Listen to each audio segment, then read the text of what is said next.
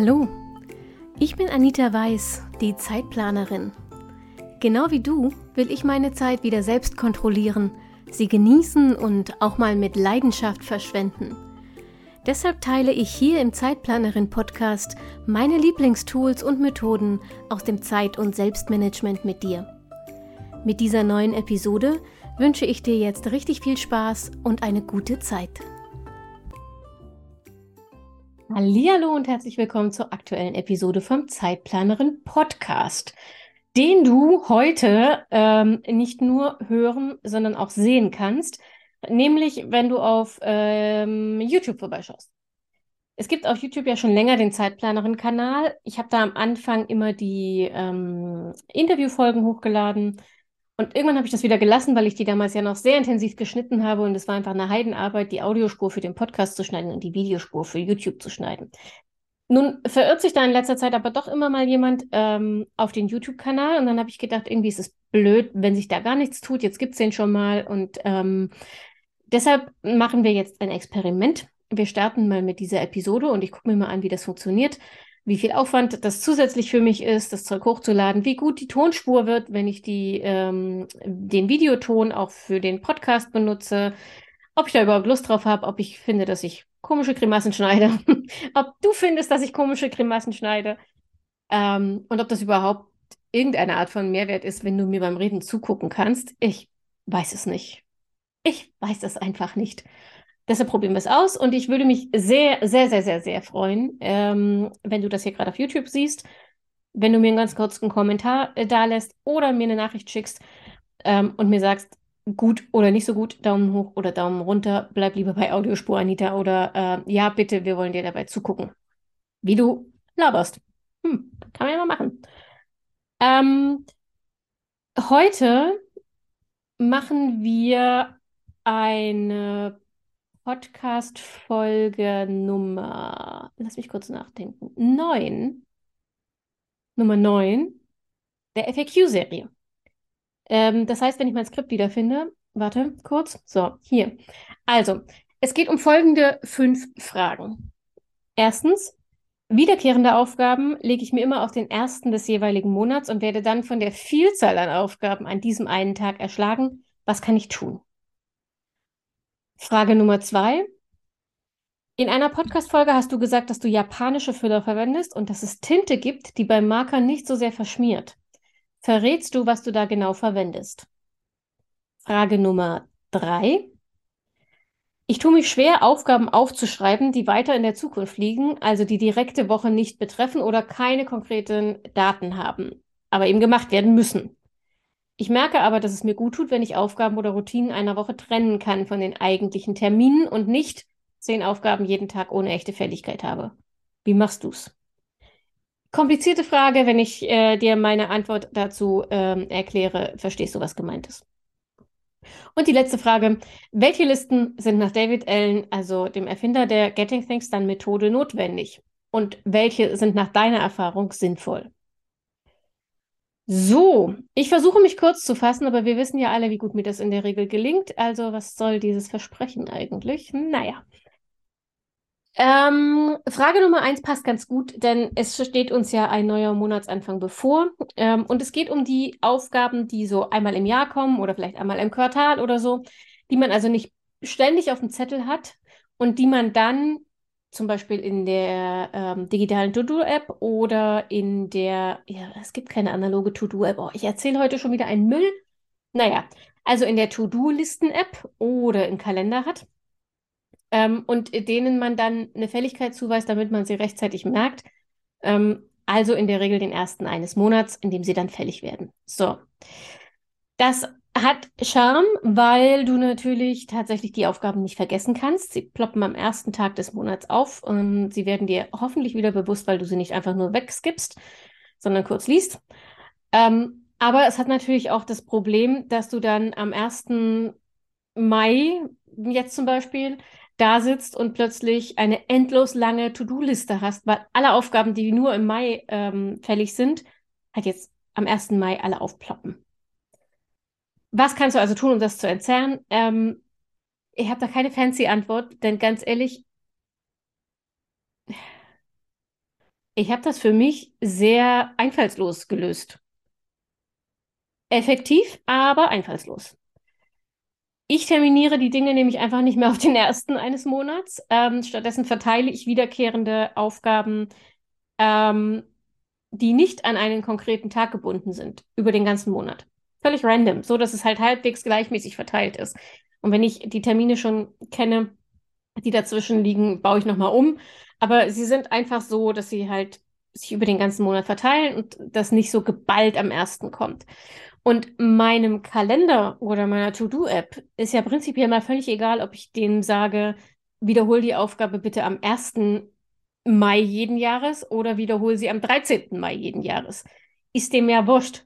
Und mir im Prinzip auch, es sei denn natürlich, es sind Aufgaben, die an einen konkreten Tag im Monat gebunden sind, dann sind sie halt für diesen Tag terminiert. Aber falls nicht, sondern sie einfach nur in diesem Monat erledigt werden müssen, dann ist ja völlig Banane, an welchem Tag du sie dir einträgst nicht Banane ist, an welchem Tag du sie machst.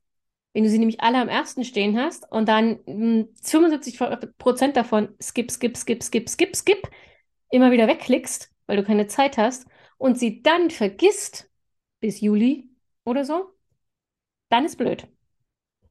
Deshalb ähm, würde ich empfehlen, terminiere dir wiederkehrende Aufgaben, die nur sehr selten kommen, nicht alle auf denselben Tag, sondern verteile sie über den Zeitraum, in dem sie erledigt werden müssen so dass sie dich nicht völlig überfordern und du aber trotzdem ähm, alles im Blick hast. So, und was mache ich jetzt mit Aufgaben, die ich ta tatsächlich nicht schaffe? Kann ja sein, dass du eine Aufgabe terminiert hast für den 13. jedes Jahr und am 13. ist aber zufällig irgendwie Highlife bei dir. Also jede Menge Termine und jede Menge dringende Aufgaben und du kommst einfach nicht dazu. Ähm, ich gehe damit genauso um wie mit jeder anderen Aufgabe, die in meinem Daily steht. Wenn ich Aufgaben nicht schaffe, verschiebe ich sie abends, wenn ich meine Tagesplanung mache, entweder auf den nächsten Tag, also ins nächste Daily, wenn ich sie wirklich glaube, morgen machen zu können, oder in die Sammelliste äh, zurück ähm, und gebe ihr ein neues Datum, eine neue Fälligkeit, in diesem Monat natürlich. Ähm, oder ich beschließe, ich muss sie diesen Monat dann doch nicht machen. Vielleicht, ich habe auch ganz oft so, ich will Termine, meine Steuererklärung zum Beispiel, reden wir nicht drüber. Aber die Steuererklärung ist bei mir schon acht Monate lang terminiert und immer wieder neu auf den nächsten Monat terminiert und so. Ähm, also das sind die drei Entscheidungsmöglichkeiten. Wenn ich etwas am Abend nicht, wenn ich etwas am Tag nicht geschafft habe, verschiebe ich es am Abend entweder auf das nächste Daily, in die Sammelliste zurück mit einem neuen Termin oder in die Sammelliste und nehme den Termin komplett raus. Einfach nur als Reminder, damit ich die Aufgabe nicht vergesse, aber ohne dass ich sie mir jetzt irgendwie konkret einplane. So, das ist aber meine ganz normale Planungsroutine. So gehe ich mit jeder Aufgabe um, die im Daily steht. Das hat nichts mit den wiederkehrenden Aufgaben zu tun, die nur einmal im Jahr oder so auftauchen. Ähm, ganz kurz, weil diese Frage auch immer kommt, wenn ich diese Aufgaben mehrfach übertragen muss, also gerade wenn du analog planst, wenn du sie mehrfach neu eintragen musst ins Daily, nervt das nicht? Ja, das nervt. Und das soll nerven. Denn das Nerven ähm, ist ein großer Motivator früher oder später. Für mich ist es oft so, dass wenn das Übertragen irgendwann so sehr nervt, ähm, dass ich keinen Bock mehr habe, dann raff ich mich kurz vor Feierabend noch auf diese Aufgabe zu erledigen, damit ich sie bitte, bitte, bitte nicht nochmal neu eintragen muss irgendwo. Das ist ein wirklich, wirklich motivierender Nebeneffekt dieser Routine. Kann ich also sehr zur Nachahmung empfehlen. So, so viel dazu. Dann, Frage Nummer drei war, ähm, in einer Podcast-Folge hast du erzählt, dass du japanische Füller verwendest und dass es Tinte gibt, die beim Markern nicht so sehr verschmiert. Verrätst du, was du da genau verwendest? Ja, kann ich schon machen. Ich bin mir so ein bisschen unsicher, wie sinnvoll das ist ähm, oder wie, wie nützlich das für dich ist. Aber ich verrate dir natürlich, was ich verwende. Achtung, alles, was ich jetzt sage, ist unbezahlte Werbung. Ähm, ich benutze Füller, die aus Asien kommen. Ich bin mir nicht sicher, ob es japanische Füller sind. Können auch koreanische oder chinesische oder weiß der Geier. Also, ne? Aber es sind auf jeden Fall asiatische Füller und die meisten meiner Füller kommen von einer Marke, die heißt Hongdian. Das wird mit Sicherheit komplett anders ausgesprochen, aber so weißt du zumindest, was du eintippen sollst. Also Hongdian. Ähm, und äh, wenn du jetzt nur im Podcast zuhörst, könntest du an dieser Stelle kurz pausch pa pauschieren, pausieren und rüber springen zu YouTube. Denn dann zeige ich dir jetzt mal, welche Füller ich gerade so im Einsatz habe. Ähm, das sind bei mir immer mehrere, das sind genau genommen immer vier, weil ich ähm, mit meinen Füllern ausschließlich schreibe ähm, tagsüber, abgesehen vom gelettert, von der geletterten Überschrift des Tages. Ähm, da nehme ich andere Füller. Aber so für meine Tagesnotizen schreibe ich nur mit Füller. Und ähm, ich will ja in allem, was ich notiere, meinen Farbcode abbilden.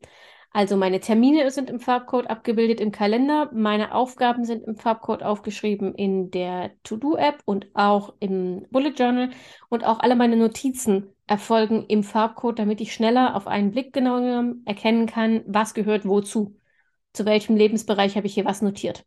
So findet man die Dinge einfach schneller wieder. So. Und deshalb gibt es bei mir, es gibt ähm, einen blauen Füller. Und nein, wir diskutieren jetzt nicht darüber, ob der grün ist in Wirklichkeit. Das ist Türkis, ist dunkles Türkis, also Ruhe. Da ist blaue Tinte drin. Und ähm, ich weiß nicht, ob man das erkennen kann. Wahrscheinlich nicht. Es stellt nicht so richtig gut scharf. Ich bin ja voll der Profi-Influencer hier. Naja. Also es ist jedenfalls eine sehr, sehr dünne Feder, nämlich eine EF-Feder. Dazu sage ich gleich noch was. So. Also es gibt einen ähm, blau schreibenden Füller, dann gibt es das Ganze nochmal in Rot für private Einträge. Es gibt einen güldenen Füller, einen goldenen ähm, mit gelb, orange, ähm, ich glaube, sie heißt offiziell Mango-farbener Tinte für alle Zeitplanerin-Notizen. Und dann habe ich einen Füller, der ist schwarz. Huch. Der ist schwarz und mit schwarz notiere ich alles, was abends übertragen werden muss. Das sind nicht nur neue Aufgaben oder Termine oder so, sondern das sind auch so Sachen wie mh, hm, Ausgaben. Also wenn ich tagsüber Geld ausgegeben habe, dann schreibe ich mir das kurz auf, damit ich abends den ganzen Kram in die Finanz- äh, und Budgetplanung übertragen kann. Ähm, oder wenn ich Notizen gemacht habe, die äh, ich mir merken will, die kommen dann in meine Wissensdatenbank, die ich digital führe, damit ich sie besser durchsuchen kann und wiederfinde. Also solche Sachen, die im Bullet Journal nicht ihren finalen Platz haben, die schreibe ich mit Schwarz. Das hat den Charme, dass äh, Schwarz zwischen den ganzen bunten Tinten ganz, ganz einfach zu erkennen ist. Und ich abends, wenn ich meine Tagesreflexion mache, nicht alle einzelnen Einträge durchlesen muss, sondern wirklich nur ähm, nach den schwarzen kurz scanne und mit denen tue, was noch zu tun ist, damit ich den Tag abschließen kann.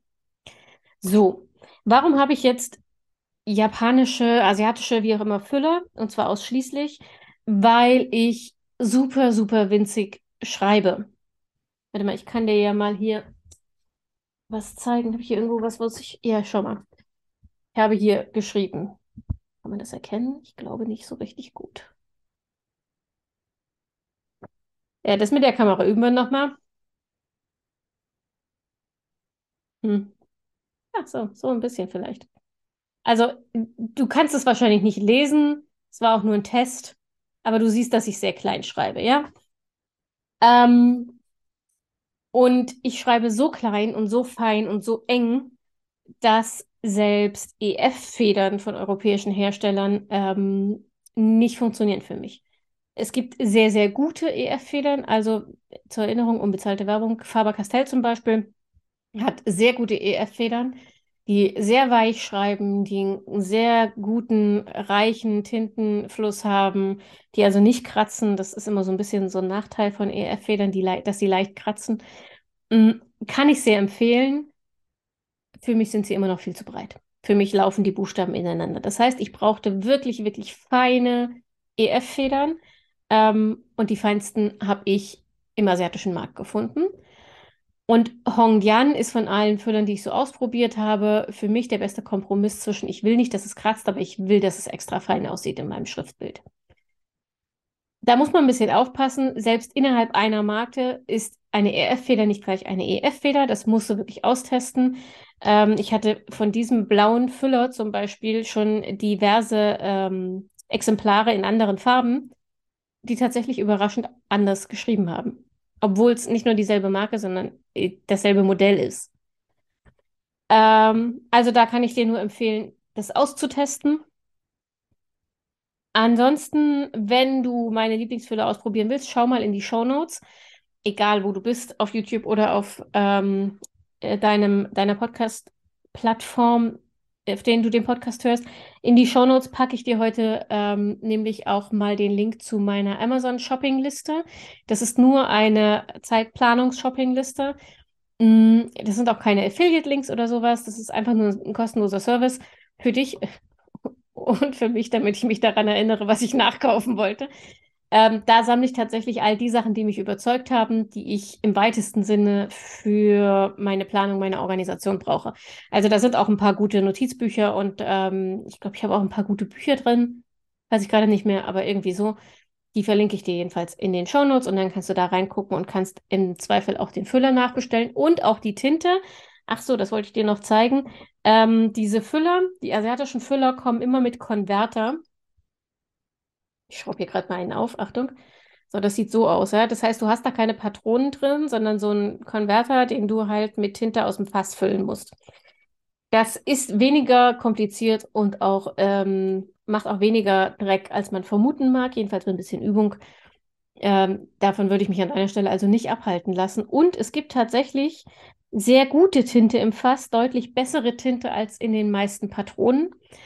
Gerade wenn es oben farbige Tinte geht und wenn sie, ähm, ja, dokumentenecht stimmt nicht, meine ist nicht dokumentenecht, aber wenn sie halt nicht verschmierbar und ein bisschen haltbarer sein soll. Also es gibt auch dokumentenechte Tinte, die ist aber wirklich schwer zu finden, vor allem in bunt. Ähm, und sie ist relativ teuer, weil die halt besondere Ansprüche erfüllen muss. Sie darf in der Sonne nicht ausbleichen und nicht verschmieren und nicht radierbar und nicht löschbar sein und alles sowas. Das sind die Tinten, die ich benutze nicht. Äh, meine Tinten sind von Diamin, Diamine. Ich habe keine Ahnung, wie man das ausspricht, weil ich das Preis-Leistungs-Verhältnis da wirklich sehr gut fand und weil es sehr, sehr viele unterschiedliche Farben gab. Mm. Ich glaube, sie sind alle von dir. Ja, sie sind alle von Diamin, bis auf die schwarze, dann nehme ich eine Standardtinte. Ähm, und wie gesagt, die kann ich sehr empfehlen. Du musst sie richtig durchtrocknen lassen. Das gilt aber für jede Tinte. Ähm, wenn man so ungeduldig ist wie ich, dann verschmiert man sich seine Schrift, wenn man zu früh mit Markern drüber geht. Und es gilt auch, Marker ist nicht Marker. Ähm, ich habe manche Textmarker bei mir, da gehe ich drüber und man sieht nicht ein Fitzelchen, das verschmiert von der Tinte, die drunter steht. Und ich habe Marker, die machen die Tinte drunter fast unlesbar, egal wie lange ich sie durchtrocknen lasse. Ich kann dir nicht sagen, woran es liegt und ich kann dir auch nicht sagen, ähm, also ich könnte jetzt nicht sagen, es liegt an einer bestimmten Marke oder die Pastellmarker verschmi äh, verschmieren und die Metallic-Marker tun es nicht. Es ist von Marker zu Marker unterschiedlich. Keine Ahnung, vielleicht haben die auch Mood Swings oder sowas. Genau. So, also wie gesagt, Diamin Tinte, Hongdian Füller, ähm, findest du alles in den Shownotes zum Nachshoppen, wenn du das ausprobieren willst. Ach so, ähm, noch eine Sache, EF-Federn. Wenn du größer schreibst als 5 mm, dann nimm bitte keine EF-Feder, sondern geh auf eine F oder vielleicht sogar auf eine M-Feder, dann macht das Schreiben mehr Spaß. So, das war der Servicebeitrag. Jetzt gehen wir zu Frage Nummer 3. Oh Gott, wie lange rede ich eigentlich schon? Das ist wirklich erst Frage Nummer 3. Ich muss mich ein bisschen beeilen. Also Frage Nummer drei. Ich tue mich schwer, Aufgaben aufzuschreiben, die weiter in der Zukunft liegen, also die direkte Woche nicht betreffen oder kein konkretes Datum haben, aber gemacht werden müssen. Ich merke aber, dass es mir gut tut, wenn ich Aufgaben oder Routinen einer Woche trennen kann von den eigentlichen Terminen und wenn ich nicht zehn Aufgaben jeden Tag habe ohne echte Fälligkeit. Wie machst du das? So, Achtung, lange Frage, lange Antwort. Vielleicht willst du dir an dieser Stelle erstmal noch einen Kaffee holen oder so.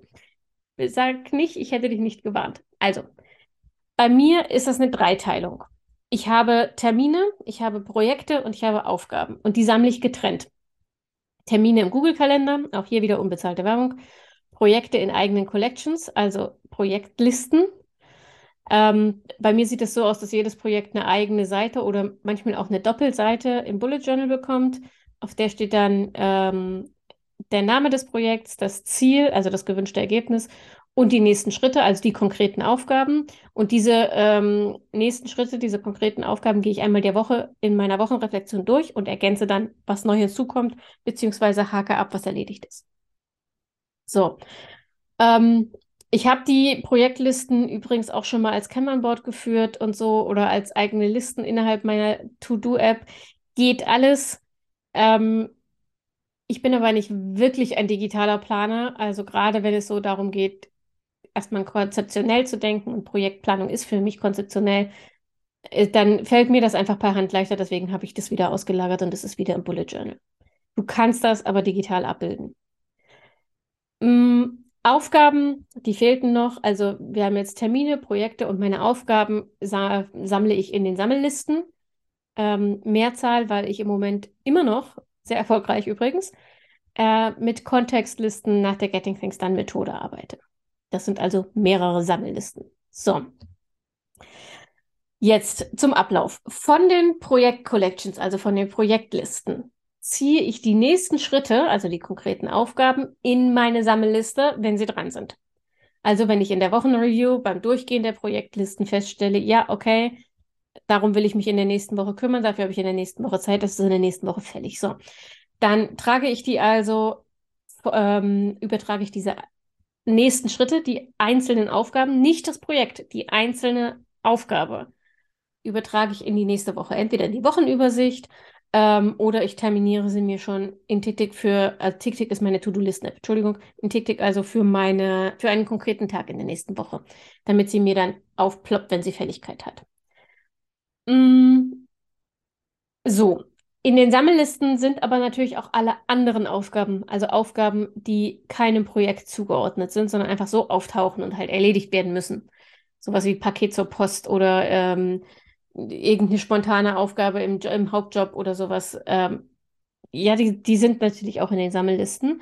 Und in meinen Dailies kommen dann Termine und Aufgaben und auch die Aufgaben aus den Projekten für den jeweiligen Tag zusammen. So. Da stehen dann also die Termine des Tages, Aufgaben mit fixer Deadline in den nächsten 48 Stunden und andere Aufgaben nach persönlicher Priorisierung. Das heißt, wenn ich noch Zeit habe, wenn ich die dringenden abgearbeitet habe, Zeit und oder Lust, dann schreibe ich mir die mit ähm, in die Tagesplanung fürs Bullet Journal, äh, ins Bullet Journal für die Tagesplanung äh, und arbeite die dann ab. Alles, was an diesem Tag neu dazukommt und nicht direkt erledigt wird, kommt bei mir erstmal auch ins Daily, aber nicht als Aufgabe in die To-Do-Liste sozusagen, sondern einfach als Notiz mit dem Symbol, mit dem Rabbit Logging Symbol für Aufgabe und in schwarz, damit ich weiß, es muss übertragen werden. Abends beim Tagesabschluss übertrage ich dann die Aufgabe in die Sammelliste oder das Daily für den nächsten Tag, je nachdem, ähm, wann ich sie halt erledigen will oder wann sie fällig wird. Und dann schließe ich den Tag ab und plane den nächsten Tag. Klingt viel komplizierter, als es wirklich ist, funktioniert aber tatsächlich ganz gut. So, für mich ist die tägliche Planung der Dreh- und Angelpunkt in meinem System. Ich persönlich würde sehr unruhig, wenn ich meine Listen nur wöchentlich durchgehe. Ich mache das ähm, gründlich in der Wochenreview, das mache ich schon, aber ich checke grob jeden Abend, was wo steht, damit nichts verloren gehen kann. Und das ist tatsächlich auch der Tipp, den ich dir geben würde, wenn ähm, du das alles ein bisschen trennen willst in deiner Wochenliste, also zum Beispiel auch Routinen ähm, Routinen trennen willst, dann würde ich Routinen zum Beispiel gar nicht als Aufgabe aufschreiben, sondern Routinen sind bei mir ein Tracker. Ich habe einen Habit-Tracker, da steht die Routine drin, die ich jeden Tag machen will, unter anderem. Die kannst du wöchentlich machen, wenn sich das häufiger verändert. Die kannst du auch monatlich anlegen, du musst es nur noch abhaken. Die stehen nicht in meinen Aufgabenlisten, weil es mich irre macht, die jeden Tag neu aufzuschreiben. Ähm, aber auf diese Weise kannst du das ein bisschen strukturieren. Wenn du es tageweise machst, hast du kleinere Einheiten. Das heißt, du wirst nicht total erschlagen. Mm, und es fällt dir leichter, Prioritäten zu setzen, auch wenn Aufgaben und, ähm, und Ideen zum Beispiel noch keine konkrete Fälligkeit haben. Das wäre mein Tipp dazu und ähm, ich bin sehr gespannt oder ich wäre sehr gespannt zu wissen, ob das für dich funktioniert. Also wenn die Frage von dir kam und du jetzt zuhörst, dann ähm, schreib mir gerne mal, ob du das umsetzen konntest und ob das für dich geklappt hat. So, Frage Nummer vier. Ich bin schon wieder durcheinander mit dem Zählen. Sind wir wirklich erst bei Frage Nummer vier? Dann habe ich doch vorhin in der Einleitung eine Frage unterschlagen, oder? Hm, sieht so aus. Ja, gut, dann habe ich jetzt die Frage Nummer vier und danach ähm, eine Überraschungsfrage für dich. Also, Frage Nummer vier. Welche Listen sind nach David Allen notwendig und nach deiner Erfahrung sinnvoll? Teil Nummer eins. Ich habe keine Ahnung. Ich habe das Buch immer noch nicht zu Ende gelesen und ich habe keine Ahnung, was das Buch zu Listen, also zu notwendigen Listen sagt. Ähm, was ich dir sagen kann, ist, dass die Kontextlisten äh, das Herzstück der Getting Things Done Methode sind. Die werden also auf jeden Fall notwendig sein. Ähm, und das ist auch nach meiner Einschätzung eine der sinnvollsten Listen. Eine Sammelliste oder wenn du nach Getting Things Done arbeiten willst, mehrere Sammellisten, nämlich die sogenannten Kontextlisten. Ähm, das musst du einfach mal ausprobieren, ob das eine oder das andere für dich besser funktioniert. Aber das ist auf jeden Fall, ähm, ich würde sagen, die wichtigste Liste oder die wichtigsten Listen, deine Aufgabensammellisten. Mm, was ich zusätzlich unbedingt empfehle, ist die Irgendwann-Liste. Dazu gibt es übrigens eine eigene Podcast-Folge, also kannst einfach mal die Suchfunktion mm, benutzen äh, auf zeitplanerin.de slash podcast zum Beispiel. Da gibt es eine eigene ganze Folge, zu der ich dir erzähle, was die Sammelliste ist und wie die funktioniert. Äh, die Irgendwann-Liste ist, ah oh Gott. Und wie sie funktioniert, ähm, für den Moment vielleicht nur so viel. Auf der Irgendwann-Liste parkst du alle Ideen, ähm, Projekte und, und auch Aufgaben, die irgendwann mal erledigt werden sollen. Das hat den großen Charme, dass du, gerade wenn du so ein Ideensprudler bist, dich nicht ständig ablenken lässt, weil du ja weißt, deine Ideen sind sicher aufbewahrt, du kümmerst dich irgendwann darum. Aber du hast jetzt keine Zeit und dein Gehirn wird auch nicht mehr davon verstopft, wenn du sie auf der Irgendwann-Liste kurz skizzierst sauber geparkt hast und dich dann später darum kümmerst. Ähm, Achtung, das macht nur Sinn, wenn du die Irgendwann-Liste dann auch regelmäßig durchgehst, sonst wird aus der Irgendwann-Aufgabe schnell eine Niemals-Aufgabe. So, und ähm, was ich auch noch empfehlen würde, ist die Wartet-auf-Liste. Die benutze ich tatsächlich exzessiv.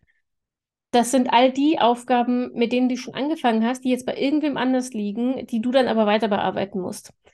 Ähm, und die streiche ich nicht einfach von meiner To-Do-Liste, sondern ich mache mir da eine Notiz auf die irgendwann, äh, Quatsch, auf die Wartet-auf-Liste mm, mit dem Hinweis, wann habe ich das übergeben, an wen habe ich es übergeben äh, und bis wann brauche ich eine Rückantwort, weil bis wann brauche ich eine Rückantwort gleichbedeutend ist mit bis wann muss ich nachhaken oder ab wann muss ich nachhaken, wenn noch nichts zurückkam. Auch hier gilt wieder, mindestens einmal die Woche checken, was da drauf steht, ob sich das erledigt hat oder jetzt mal nachgefragt werden muss. Aber dann ist die tatsächlich sinnvoll, weil diese ganzen Aufgaben aus deiner Sammelliste raus sind. Das heißt, äh, du musst sie nicht jeden Tag neu durchlesen, obwohl du gerade gar nichts daran machen kannst. Sie verstopfen weder die Aufgabensammelliste noch dein Gehirn. Äh, aber du hast sie trotzdem aufbewahrt und kannst sie jederzeit wiederfinden und darauf zurückgreifen und sie also nicht vergessen. Genau. So. Ehrlich gesagt, ich habe keine Ahnung, ob ich jetzt schon fünf oder vier Fragen beantwortet habe. Ich mache jetzt einfach noch eine, okay. Ähm, falls ich mich mal wieder verzählt habe, beim bis fünf zählen, dann schenke ich dir hiermit gerade eine zusätzliche Frage, aber sei es drum. Ähm, eine Frage ist noch, ich bin auf der Suche nach einem guten Buch zum Thema Zeitmanagement. Gibt es die Zeitplanerin Blogtexte auch in Buchform? Oh, das fände ich perfekt. Da, sollte das leider nicht der Fall sein, ähm, kannst du mir Äquivalentes dazu empfehlen. Zunächst einmal vielen Dank. Ich bin sehr gerührt, ähm, dass jemand meine Blogtexte die quasi die Skripte zu diesen Podcast-Episoden sind, mm, sich tatsächlich als Buch kaufen wollen würde. Und in dem Fall, ich ähm, habe ein bisschen Kontext zu der Frage, in dem Fall sogar verschenken wollen würde. Ähm, aber nein, aus den Texten ist noch kein Buch entstanden. Steht auf meiner Irgendwann-Liste. aber aktuell gibt es das tatsächlich noch nicht. Mm, wenn du gerade auch ein Buch suchst, um ins Zeitmanagement reinzukommen. Und zwar so ein Übersichtsbuch. Also nicht, es gibt ja so ein paar Spezialfälle, die 1%-Methode zum Beispiel, wenn es um Gewohnheiten geht.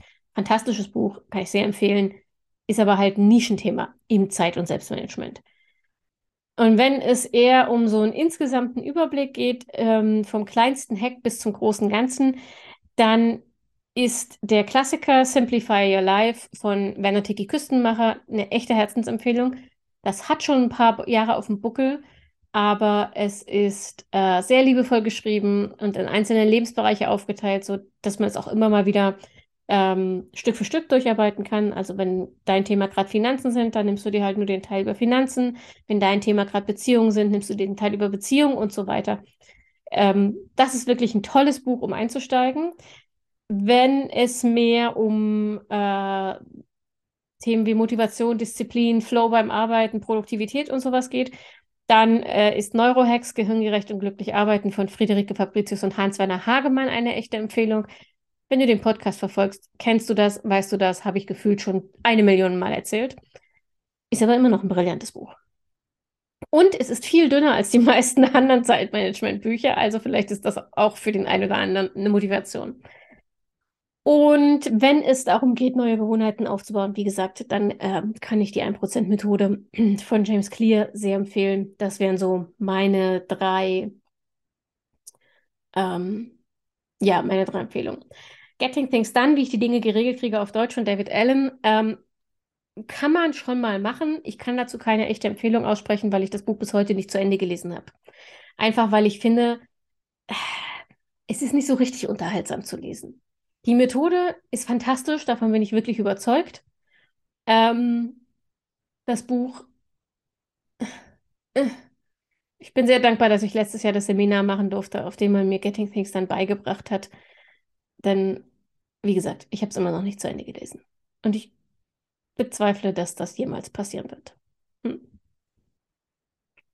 So, Freunde, das war's. Hoffe ich, falls ich mich nicht doch so sehr verzählt habe, dass wir jetzt nur eine von. Nein, das, ich kann nur nicht zählen, aber ähm, ganz durchgeknallt bin ich noch nicht. Also, ich bin gespannt auf dein Feedback zum Thema Videopodcast. Sag mir bitte gerne mal Bescheid. Ja, nein, Daumen hoch, Daumen runter. Willst du es sehen oder reicht es dir, das zu hören?